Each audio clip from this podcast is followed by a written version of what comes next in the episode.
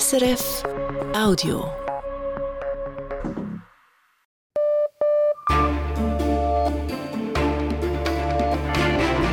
Radio SRF Echo der Zeit mit Ivan Lieberherr.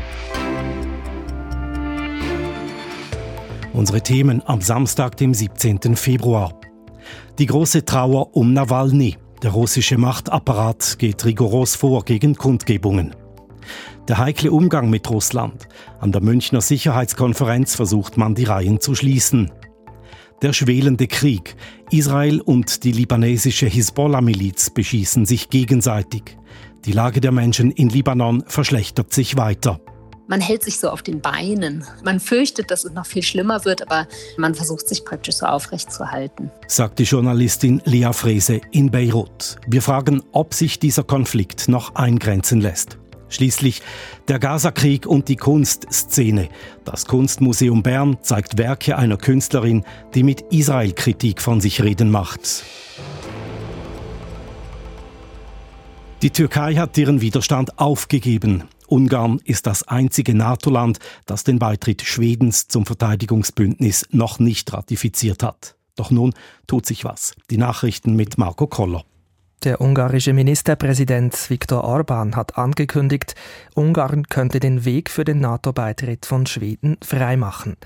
Orban sagte heute vor Anhängerinnen und Anhängern, das ungarische Parlament könnte den Beitritt bald ratifizieren, zu Beginn der Frühlingssitzungsperiode Ende Februar. Ungarns Streit mit Schweden werde bald geklärt sein, das seien gute Nachrichten, sagte Orban.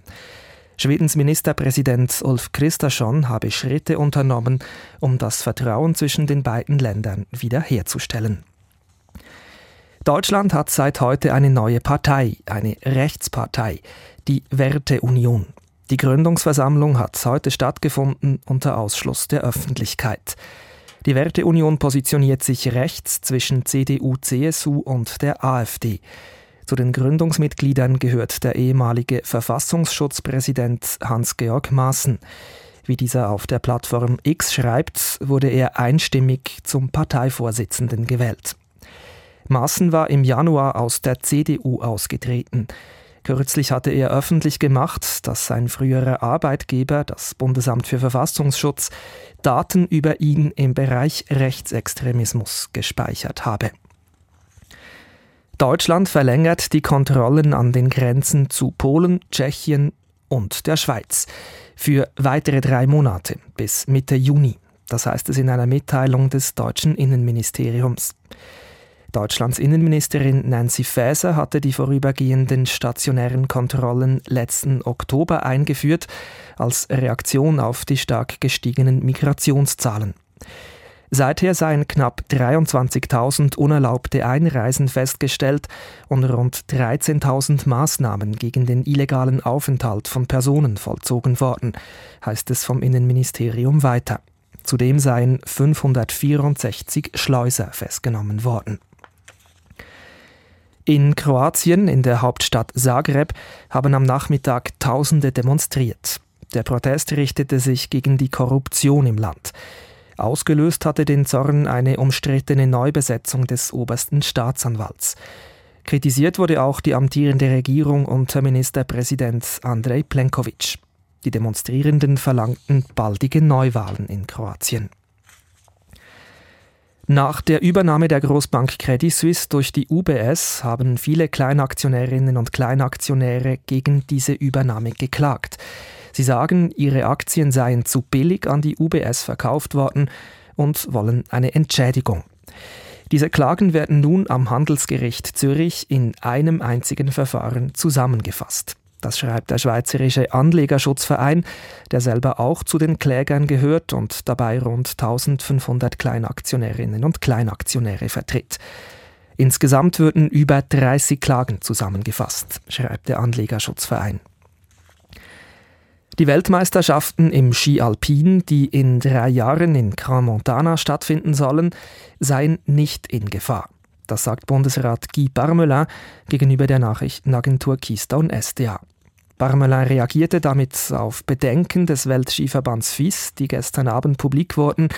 Es fehle an finanziellen Garantien vom Bund, vom Kanton Wallis und vom Gemeindeverband Grand Montana. Der Schweizer Skiverband Swiss Ski habe diesbezüglich falsche Versprechungen gemacht, sagte die FIS. Bundesrat Guy Parmelin widerspricht dem nun. Es gebe keinen Grund zur Panik. Die geforderten Garantien seien auf Bundesebene bereits im Jahr 2022 abgesegnet worden. So viel Sportpolitik, jetzt Sportresultate. In der Männerabfahrt von Quidfiel feiert Nils Hintermann einen Überraschungssieg. Marco Nüssli. Der Zürcher gewinnt vor dem Österreicher Vincent Kriechmeier und dem Kanadier Cameron Alexander. Hintermanns Erfolg kommt insofern überraschend, weil er in dieser Saison noch nicht über Rang 7 hinausgekommen war. Umso größer seine Erleichterung über den dritten Weltcupsieg seiner Karriere. Ich gebe einen großen Dank an alle. Niemand hat mich liegen lassen, sei das Familie, sei das Trainer, sei das Verband. Ab und zu wird es einfach nicht ganz so, wie man das sich wünscht. Und das habe ich irgendwo durch einmal müssen akzeptieren. Auch andere Schweizer überzeugten in Quidfiel. Franjo von Almen wurde Fünfter, Joshua Mettler Neunter. Marco Odermatt fuhr zwar bloß auf den für seine Verhältnisse bescheidenen siebten Platz, er hat damit aber die Führung im Abfahrtsweltcup ausgebaut. Die Frauenabfahrt in Cromontana wurde zu einer Beute der Italienerinnen. Marta Bassino gewinnt vor ihrer Landsfrau Federica Brignone. Lara Gutberami kommt auf Rang 3. Sie übernimmt damit die Führung im Abfahrtsweltcup. Und wie wird das Wetter, Marco Koller? Morgen hat es im Norden zunächst noch Hochnebel oder Wolkenreste, sonst ist es sonnig. Tagsüber ziehen dann aber aus Westen immer dichtere Wolkenfelder auf.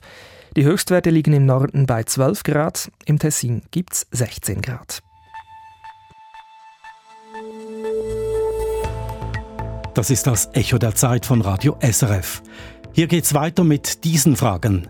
Wie findet der Westen eine gemeinsame Position gegenüber der russischen Aggression? Wie verändert der Gaza-Krieg den Alltag der Menschen in Libanon? Und wie geht das Kunstmuseum Bern mit einer Künstlerin um, die Israel als Apartheidstaat sieht? Die Anteilnahme ist groß nach dem Tod des russischen Oppositionsführers Alexei Nawalny, weltweit, aber auch in Russland. An verschiedenen Orten im ganzen Land kamen Menschen zusammen, um Kerzen anzuzünden und Blumen niederzulegen. Der russische Machtapparat griff hart durch, räumte Kerzen und Blumen weg und nahm Anwesende fest. Darüber sprach ich mit unserem Russland-Korrespondenten Callum McKenzie.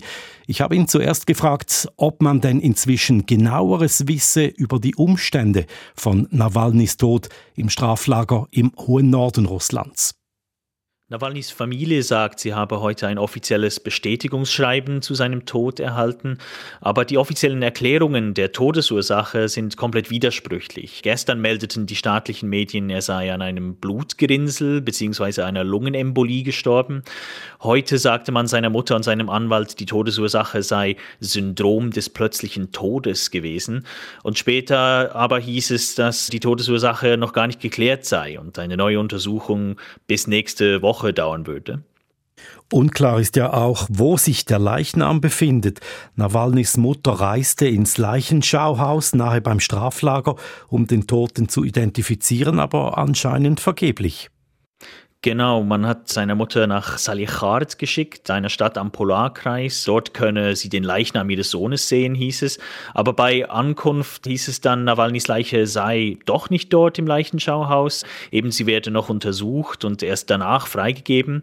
Und es ist bis jetzt unklar, wo sich der Leichnam befindet. Das unabhängige Medium Mediasona hat beim Chefpathologen der Region angerufen und nachgefragt, aber dieser hat offenbar sofort aufgelegt.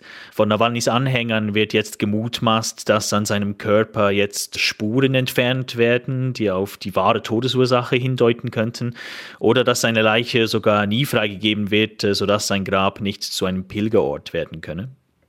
Nun wird getrauert. Was sind das für Menschen, die sich in der Öffentlichkeit versammeln, trotz staatlicher Repression, trotz der Gefahr verhaftet zu werden? Ja, Nawalnys Anhängerinnen und Anhänger sind zwar bei weitem keine Mehrheit in Russland, aber er hatte ein Netzwerk von Unterstützerinnen und Unterstützern, das fast in jeder Region in Russland vertreten war. Oft waren es junge Leute, die er inspiriert hat. Er hat sie auch mobilisiert und ihr Interesse für Politik geweckt. Und entsprechend bedeutete er ihnen viel und sie zeigen jetzt, dass er ihnen viel bedeutete. Außerdem trauern auch viele Oppositionelle von außerhalb seines Netzwerks. Nawalny galt als die Figur in der Opposition, die am ehesten die großen Massen in Russland für sich begeistern konnte. Und viele Kreml-Gegnerinnen und Gegner hatten gehofft, dass er in einem zukünftigen demokratischen Russland eine große Rolle spielen würde. Er stand gewissermaßen für diesen Wandel zur Demokratie, weil er die besten Chancen hatte, die Wählerschaft von einem anderen System, von einem anderen Russland zu überzeugen. Aber diese Hoffnung ist jetzt mit ihm gestorben. Das sagen auch viele oppositionelle Russinnen und Russen. Der russische Machtapparat löst Versammlungen von Trauernden auf, nimmt Teilnehmerinnen und Teilnehmer fest. Weshalb wird so hart durchgegriffen? Die Trauerbekundungen gelten immerhin einem Mann, der in Russland als Extremist galt und sein Tod im Gefängnis ist die Folge davon, dass der Kreml etwas unternehmen wollte gegen seine Anziehungskraft und seinen Widerstand. Putin persönlich hat immer versucht, Nawalnys Bedeutung herunterzuspielen. Er sprach nie seinen Namen aus und versuchte zu vermitteln, dass man ihm keine Beachtung schenke. Und jetzt sieht es bei den Staatsmedien ähnlich aus. Über seinen Tod wird jeweils nur kurz und knapp berichtet. Gewisser Sträfling, ein verurteilter Verbrecher sei in Haft gestorben. Und dass jetzt auch nach seinem Tod seine Anhängerschaft sichtbar wird, auch wenn diese limitiert ist, will man offenbar nicht dulden, vor allem so kurz vor den Präsidentschaftswahlen. Spontane Trauerbekundungen.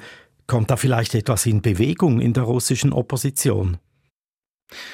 Ehrlich gesagt glaube ich nicht, dass aus diesen spontanen Trauerbekundungen etwas Größeres wird. Es ist immer noch im Vergleich nur eine sehr kleine Anzahl Menschen, die sich da auf die Straße gewagt hat, um ihre Anteilnahme zu zeigen. Es ist die Tragödie von Alexei Nawalny, dass er nach seiner Vergiftung nach Russland zurückgekommen ist, weil er glaubte, solange er in Russland sei, könne er auch aus dem Gefängnis die Leute zum Protest animieren und mobilisieren. Aber die Depression hat nach seiner Rückkehr stark zugenommen, seit Beginn des großen Kriegs gegen die Ukraine sowieso. Er war bereit, für seine Prinzipien zu leiden, aber dahinter stand auch Kalkül und sein Kalkül ist nicht aufgegangen. Sogar sein Tod vermag im heutigen Russland mit der heutigen Repression keine richtigen Proteste auszulösen. Erläuterungen von Russland-Korrespondent Callum McKenzie. Russland auch das große Thema an der Münchner Sicherheitskonferenz. Vordergründig geht es dort um Aufrüstung angesichts des aggressiven Verhaltens von Russland.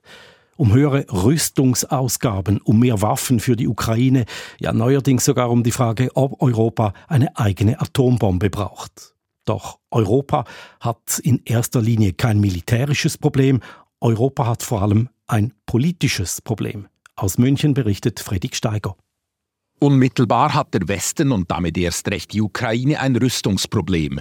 Deren Präsident Volodymyr Zelensky spricht sogar von einem künstlich erzeugten Mangel, weil Entscheidungen zu spät und zu zögerlich fielen. Unfortunately, keeping Ukraine in the artificial deficit of weapons. Es fehlt Munition, es fehlt an Artillerie, Raketen und Ersatzteilen. Das gefährde nun die Existenz seines Landes.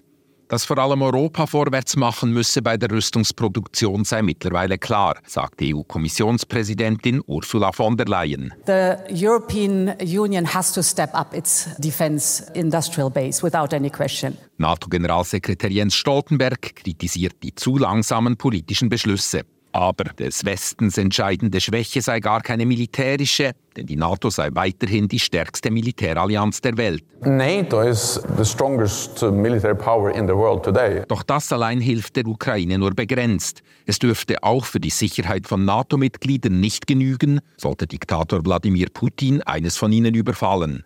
Der deutsche Bundeskanzler Olaf Scholz fordert zwar, wir Europäer müssen uns sehr viel stärker um unsere eigene Sicherheit kümmern, jetzt und in Zukunft. Doch Zweifel sind erlaubt, wenn er sagt, wir stehen geschlossener zusammen denn je. Denn was ist mit Ungarn, mit der Slowakei, mit der Türkei? Alles NATO-Länder, aber alles andere als verlässlich hinter der Ukraine stehend. Und vor allem, was ist mit den USA, wo die Entscheidung über ein neuerliches zig Milliarden schweres Hilfspaket seit Monaten im Parlament blockiert ist? Man werde das schon schaffen, meint nonchalant Pete Ricketts, ein zwar nicht besonders einflussreicher, aber besonders typischer republikanischer US-Senator. We will get there with regard to making the investments in our defense industrial base, supply the weapons to Ukraine. Demokratien seien halt chaotisch. Look, we're democracies. Democracy is messy. Was er nicht sagt, die Republikaner bocken, weil sie Präsident Joe Biden keinen Erfolg gönnen mögen. Das Opfer ist die Ukraine. Das potenzielle Opfer ist auch ganz Europa, wenn Kandidat Donald Trump droht, NATO-Partner bei einem russischen Angriff fallen zu lassen. Daher richtete US-Vizepräsidentin Kamala Harris ihre Worte in München eigentlich ans amerikanische Heimpublikum. I know that there are questions here in Europe and around the world about the future of America's role of global leadership. Es liege im fundamentalen Interesse des amerikanischen Volkes, dass die USA eine internationale Führungsrolle spielten. Dabei appellierte sie an den amerikanischen Nationalstolz, aber ebenso an Eigeninteressen. I firmly believe our commitment to build and sustain alliances has helped America. Bloß sehen das Trump, seine Getreuen und seine Millionen von Fans anders. Im Gespräch sagt Dan Smith, der Direktor des Stockholmer Friedensforschungsinstituts SIPRI, der Westen sei in den vergangenen Jahren zwar militärisch stärker geworden, Over the past 10 years, in military terms, it has been becoming stronger. aber, so Smith, der nationale Egoismus, der sich vielerorts ausbreite, schwäche die westlichen Demokratien. The worst part of this is a rise of the me first nationalist politics. Im Grundsatz wissen alle, wer politisch gespalten ist, muss erst recht noch mehr in die Rüstung investieren.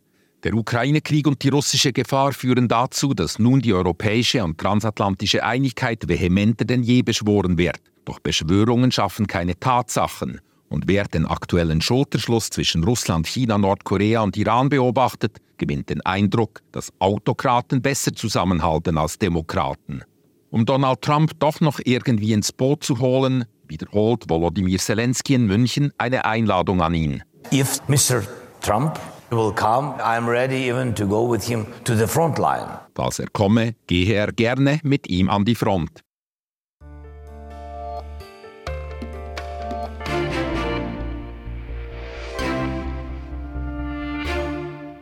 Seit Beginn des Gazakriegs kommt es immer wieder zu Konfrontationen im israelisch-libanesischen Grenzgebiet zwischen der israelischen Armee und militanten Gruppierungen wie der Hisbollah, also der von Iran unterstützten Miliz. Seit Kriegsbeginn feuert die Hisbollah immer wieder Raketen auf Israels Norden ab. Die israelische Armee ihrerseits beschießt Militäranlagen der Hisbollah im Süden des Libanon. Die gegenseitigen Angriffe haben sich zuletzt intensiviert. Die Hisbollah meldet rund 200 getötete Kämpfer in den eigenen Reihen seit Beginn des Gazakriegs. Auf beiden Seiten kommen auch Zivilisten ums Leben. Zehntausende Bewohnerinnen und Bewohner in beiden Ländern verließen bereits ihre Wohnorte. Lea Frese ist Nahostkorrespondentin der Wochenzeitung Die Zeit in Beirut. Sie hat mir die derzeitige Lage in Libanon geschildert. Man kann sich das vielleicht vorstellen wie so ein Schwelbrand. Also die Glut ist da und auch ein erheblicher Schaden, aber es ist eben noch nichts gegen die Macht, also so ein richtiges Feuer, die so ein offener Krieg noch entfalten könnte, wenn er denn kommt. Befürchten Sie denn ein Feuer? Ich würde sagen, es ist nicht ausgemacht, dass der Krieg sich zu so einem Brand ausweitet, aber die Gefahr ist sehr hoch. Wobei ich denke, wir haben es mit einer ganz seltenen Konstellation zu tun. Es heißt ja die ganze Zeit, keine der beiden Seiten habe wirklich ein Interesse an der Eskalation. Die Kosten wären sehr hoch und das wissen auch beide. Aber es ist auch auf beiden Seiten die Rede davon, dass ein Krieg ja eigentlich unausweichlich ist, also nur eine Frage der Zeit. Bei der Hisbollah, da gibt es manche, die meinen, auch wenn Israel ja sehr überlegen ist, militärisch viel mächtiger, könnte man am Ende vielleicht von einem Krieg profitieren, denn irgendwann würde er sowieso kommen. Und auf israelischer Seite, da gibt es ja sehr laute Stimmen, die fordern, jetzt auch wirklich diese Gelegenheit zu nutzen und den Feind, die Hisbollah, entscheidend zu schwächen. Man weiß ja nicht, ob man das in einem, in zwei Jahren nochmal machen kann. Um ein solches Feuer zu verhindern, versuchen einzelne Staaten zu vermitteln, Frankreich etwa. Wie könnte denn eine Lösung des Konflikts aussehen? Ja, es gab jetzt in dieser vergangenen Woche einen Vorschlag der Franzosen und der Amerikaner. Der sieht im Wesentlichen vor, lange abgemachte Regeln eigentlich endlich einzuhalten. Die Hisbollah sollte demnach sich von der Grenze zurückziehen und Israel wiederum eben auch von einigen kleineren Gebieten im Süden seine Truppen zurückziehen und aus dem Luftraum, den nutzt es nämlich ständig. Hier fliegen oft Kampfflugzeuge oder auch Drohnen über den Libanon. Und im Prinzip könnten beide Seiten dazu auch leicht bereit sein. Es gibt aber so eine Art großen Elefanten im Raum und das ist Gaza. Die Franzosen, die Amerikaner und auch die Israelis möchten diesen Konflikt im Libanon praktisch isoliert betrachten von dem, was in Gaza passiert. Und im Libanon, in der Hezbollah aber, sieht man in Gaza eigentlich so eine Art Kern des Problems. Der Chef der Hezbollah, Hassan Nasrallah, hat ganz klar gesagt, wir verhandeln erst, wenn im Gazastreifen die Waffen schweigen. Haben Sie Verständnis für diese Haltung? Also die Hezbollah, die betreibt zynische Machtpolitik, das ist ganz klar. Es geht ihr auch wirklich um Gaza. Man muss vielleicht verstehen, dass man hier aus dem Libanon heraus in den Palästinensern auch ein wenig sich selbst sieht. Man hat den Tod und die Zerstörung, die man jetzt in Gaza sieht, eben auch selbst erlebt in zahlreichen Kriegen und auch durch Israel. Und ein bisschen ist so der Eindruck, wenn Israel wirklich, wie es jetzt zu sein scheint, so zu allem bereit ist, also dann kommt der Krieg früher oder später ohnehin, dann kann man ihn vielleicht nicht umgehen und dann ist es nur eine Frage des Zeitpunkts. Sie leben in Beirut, Sie begegnen Menschen. Wie gehen diese Menschen mit dem Konflikt um? Sie machen ja ohnehin eine äußerst schwierige Zeit durch. Das ist richtig. Also der Libanon ist ja seit Jahren in einer sehr schweren Krise, eine, die schwerste Wirtschaftskrise der Geschichte, war aber eigentlich gerade dabei, sich so ganz, ganz leicht zu stabilisieren. Und dann kam der 7. Oktober und dieser, ja, nochmal ein riesiger Bruch. Und ich glaube, was seither passiert ist, man kann das vielleicht so auf drei Ebenen betrachten. Also erstens ganz konkret, im Süden des Landes sind sehr viele Menschen geflohen, mehr als 80.000, das sind auch mehr als in Israel. Und die haben natürlich erstens ihre Wohnung und ihr Einkommen sehr oft verloren. Und das bedeutet auch eine große Belastung, zum Beispiel für Beirut, wo viele Leute hergezogen sind und Wohnungen gesucht haben. Die zweite Ebene, würde ich sagen, ist die Wirtschaft. Die war ja schon entscheidend geschwächt. Und jetzt durch diesen Konflikt ist es eben nochmal gedrückt. Ne? Es gibt viele Reisewarnungen, der Handel ist erschwert und so weiter. Und ich glaube, der Hauptpunkt, das ist für mich der dritte, und das ist eigentlich so eine Art psychologischer, also das, was man gerade hier so durchmacht, dieses Gefühl, dass das, was in Gaza passiert, auch einen selbst betrifft, das ist wirklich omnipräsent und sehr stark. Gleichzeitig läuft dieser Krieg schon seit bald fünf Monaten es gibt so eine gewisse Normalisierung auch dessen, was man sieht, also diese schlimmen Bilder. Ich habe jetzt hier in Beirut ganz stark das Gefühl, in den letzten paar Wochen, es ist so ein bisschen so ein, man hält sich so auf den Beinen. Man fürchtet, dass es noch viel schlimmer wird, aber man versucht sich praktisch so aufrecht zu halten. Wie groß ist denn eigentlich der Rückhalt der Hisbollah in der Bevölkerung?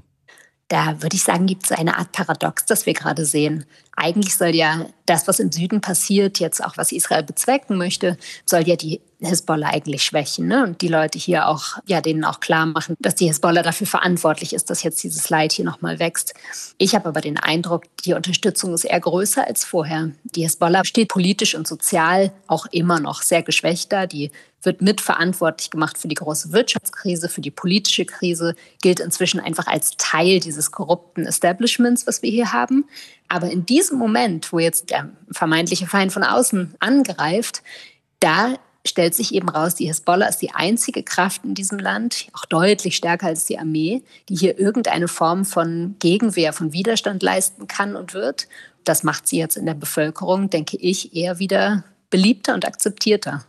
Sagt Lea Frese, Nahostkorrespondentin der deutschen Wochenzeitung Die Zeit in Beirut.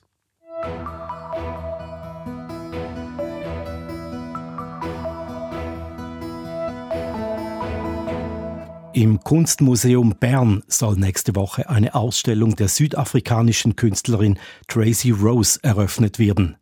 Nun wurde bekannt, dass Rose 2021 einen offenen Brief unterschrieben hat, in dem Israel als Apartheidstaat bezeichnet wird. Die Zeitung Bund hat darüber berichtet. Das Kunstmuseum Bern hält an der Ausstellung fest, will sie aber mit einer Debatte begleiten. Kulturredaktorin Elinor Landmann mit den Hintergründen. Die Polarisierung in der Kulturszene durch den Gaza-Krieg ist akut. Dürfen Musiker oder Künstlerinnen, die gegen Israel Position beziehen, weiterhin auftreten? Die Debatte verläuft hitzig. Es gibt Antisemitismusvorwürfe auf der einen Seite, Zensurvorwürfe auf der anderen. Der jüngste Fall schließt an an eine Reihe von Eskalationen. Er betrifft das Kunstmuseum Bern und die geplante Ausstellung von Tracy Rose.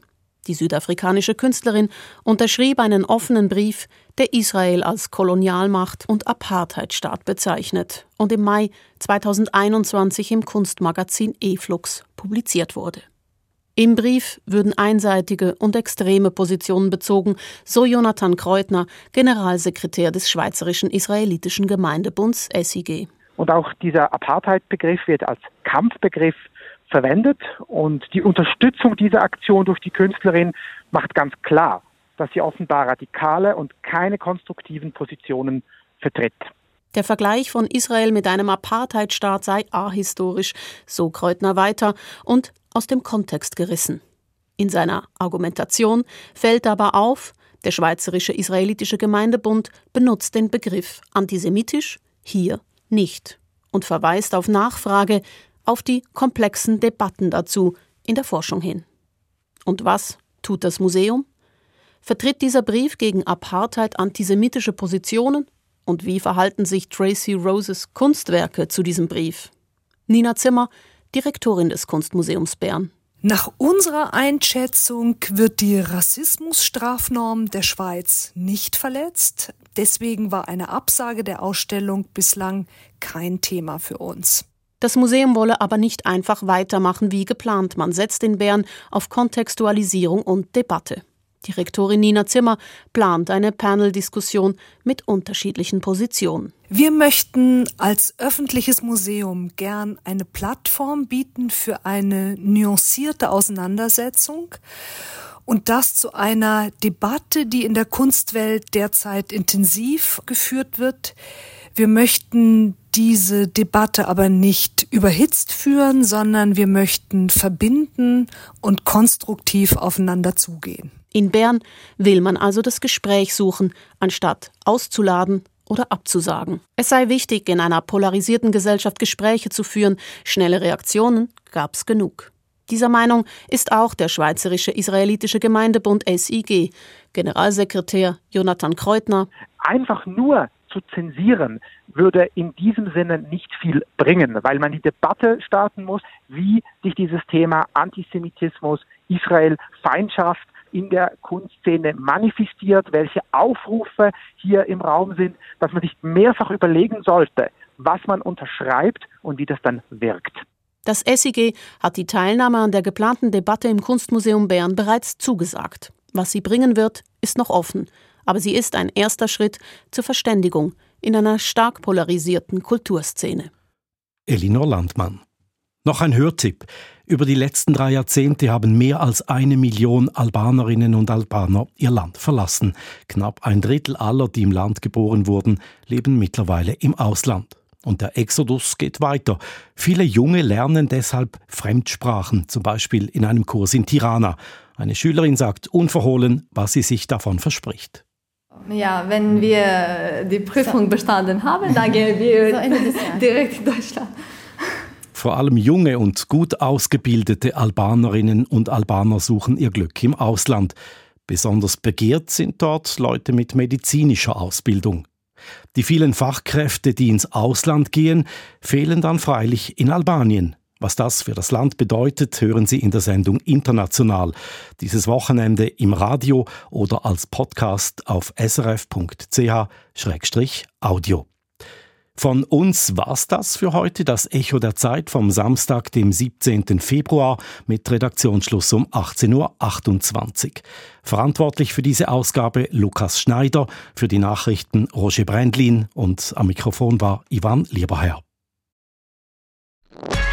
Das war ein Podcast von SRF.